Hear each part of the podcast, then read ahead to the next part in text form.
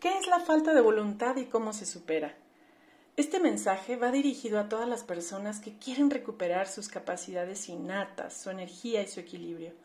Para todos aquellos que buscan reconocer sus talentos, aumentar sus capacidades y recuperar su sentido de vida. Hoy te voy a hablar de lo que es tener una voluntad y de lo que es perderla. La voluntad es una actitud que se mantiene por decisión, para sencillamente mantener una disciplina amorosa. En la vida diaria todos requerimos prácticas de constancia, perseverancia y consistencia. Estas tres virtudes son las que nos permiten lograr el éxito verdadero. Y ese éxito verdadero es crear desde la paz la mayor plenitud en la experiencia humana logrando esto a través de un proceso evolutivo y de ascensión vibracional.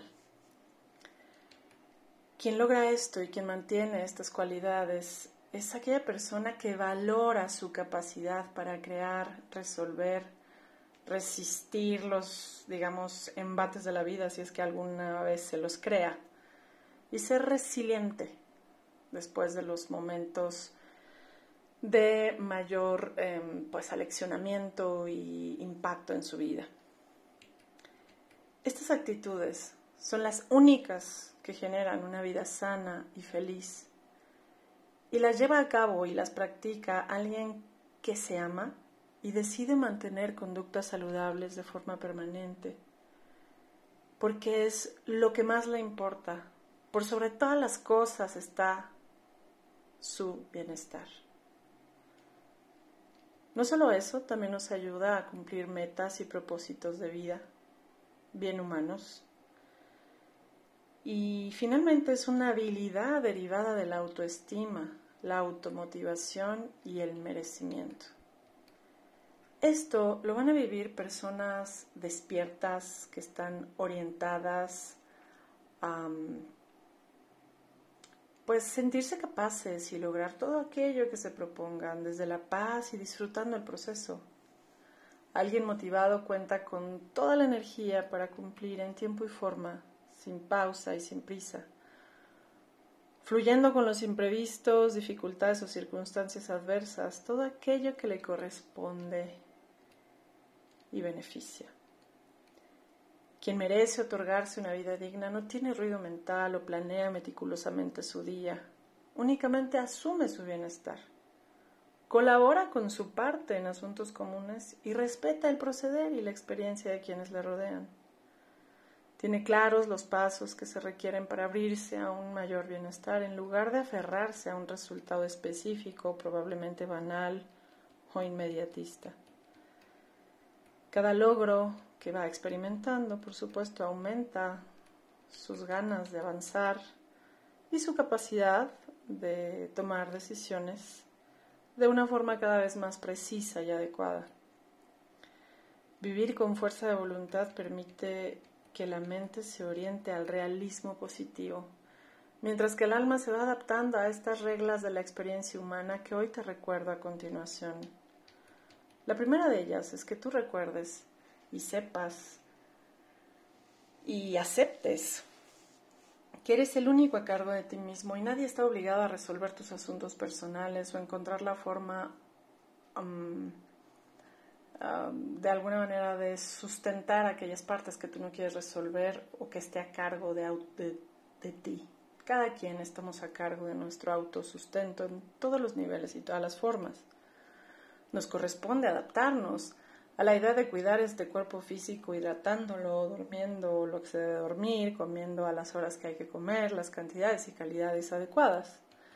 Y bueno, pues finalmente siempre agradecer lo bueno de la vida, con todo lo que hubo y lo que faltó como experiencias previamente definidas por tu sabiduría para transformar esta energía discordante que pudieras traer de la existencia del alma para expandir tus talentos.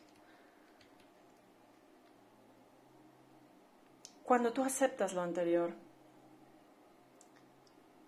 recuperas la fuerza. Ahora déjame explicarte lo que significa perder la fuerza de voluntad.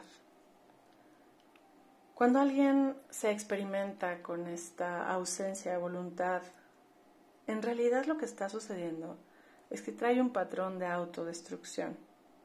Por tanto, no puede mantener una buena calidad de vida, ya que mantiene actitudes pues de rebeldía, críticas, displicentes, discrepantes, contreras, que le llevan a experimentar una baja tasa de energía durante el día y a tener dificultades para conciliar el sueño, ya que ante sus actividades cotidianas em, y pues aquellos hábitos de autocuidado o en su colaboración con el entorno, eh, en un porcentaje o en una intensidad, ya cada quien lo observa, le pueden parecer absurdas, inadecuadas, se siente incómodo, obligado a hacerlas.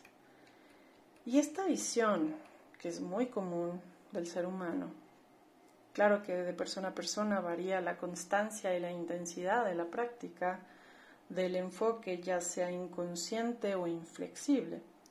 Y con el paso de los años y también el aumento de las responsabilidades propias de la vida, porque no es lo mismo una actitud de estas en un niño de 8 años que en la vida de una mujer que acaba de ser madre y que se ve poco resiliente y que está en esta supuesta depresión posparto, porque en realidad esta práctica pues ya la rebasó y entonces le parece demasiado hacerse cargo de una criatura en donde su vida está en sus manos, por ejemplo. Así que con el paso del tiempo, esta actitud que vengo explicando, va a generar el hartazgo, el aburrimiento, la desmotivación, la negatividad, el pesimismo, el agobio, el fastidio. Y finalmente generará unas ganas de ir en contra de todo, de luchar, de huir o de abstraerse. Todo lo anterior, bueno, va a generar una serie de situaciones que te voy a describir a continuación para que las vayas escuchando y poco a poco, como en un checklist, tú puedas poner una palomita, no con el hecho de, obviamente con el hecho de conocerte hoy día, con esta información que te propongo, conocer y observar en ti, para que tú puedas perdonarte por esos errores y que los puedas corregir y que puedas abrirte a una nueva disposición y a una nueva actitud. Cuando ya todo esto ha sido una práctica por años, lo primero que va a tener esta persona sin voluntad es aferrarse a al menos cuatro creencias cerradas. Y aquí empieza tu autoconocimiento. Creer que las tareas que te corresponden son demasiadas o insignificantes, es decir, alguien más las tendría que hacer por ti porque esas nimiedades pues tú no tendrías por qué hacerlas. Alguien te está obligando, hay un malo que te está obligando y es terrible y tú vas a querer hacer todo por salir de ello. Esa es la primera. La segunda es no estar de acuerdo con lo que te toque hacer. Por ejemplo, no estar de acuerdo con tener tareas, hacer exámenes, estudiar, ir a la escuela, lavarte los dientes en la noche, en fin. La tercera, por sentirte incapaz e incompleto para lograrlo, como si tú no tuvieras los talentos para llevar a cabo lo que implica la vida cotidiana de un ser humano en la Tierra. Y la última es por pérdida de sentido. ¿Para qué? O sea, ¿para qué yo tendría que hacer cualquier cosa si me voy a morir? No tiene ningún sentido. Entonces yo empiezo a perder el sentido y el pretexto es que me voy a morir y que eso se acaba y que entonces ¿para qué? Derivado de estas cuatro creencias, pues yo voy a tener malas relaciones. Siempre. Porque voy a estar justificando actitudes y, voy a decir solo algunas pero creo que son las más importantes. Ser codicioso, lineal e incrédulo. Para mí estos eh, enfoques son los más dañinos eh, que puede mantener el ser humano. porque esto nos va a mantener en el mal pensar. El mal pensar genera emociones, pero las contenemos. Y bueno, pues mantener estas actitudes inadecuadas y tomar decisiones dañinas nos van a llevar a no cuidarnos.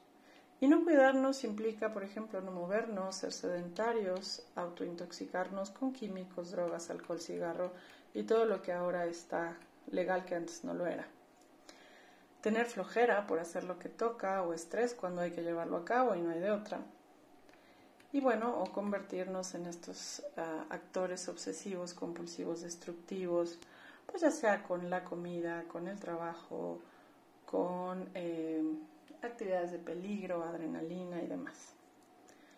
Al final, dentro de esta falta de voluntad, vamos a terminar postergando la satisfacción de forma permanente y cualquier actividad que no sea de extrema relevancia, por el sencillo hecho de no estar de acuerdo con nada ni con nadie. Y eso es únicamente tener ganas de arruinarse la existencia, pero cuando lo hacemos ni siquiera imaginamos que ese es el efecto.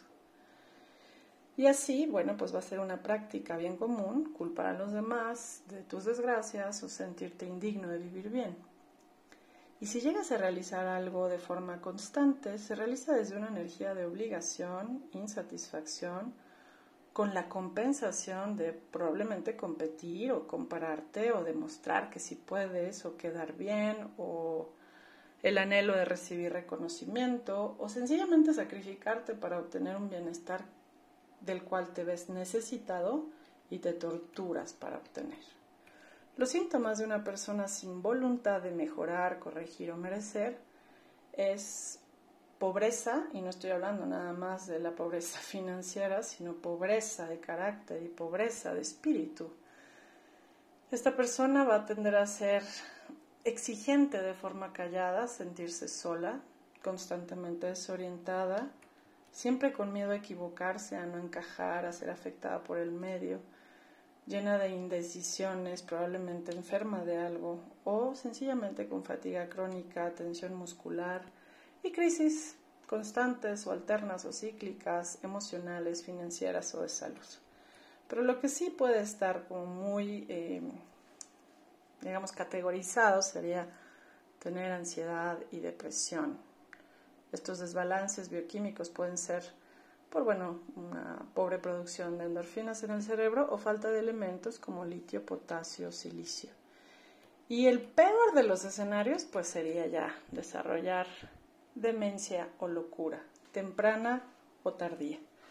Con todo lo explicado anteriormente, te puedo decir que tener fuerza de voluntad es sencillamente la capacidad que tiene tu ser de decidir en favor de sí mismo para mantener hábitos mentales, actitudes y posturas adecuadas. Y adecuadas no hablo de moralidad, hablo de lo que funciona.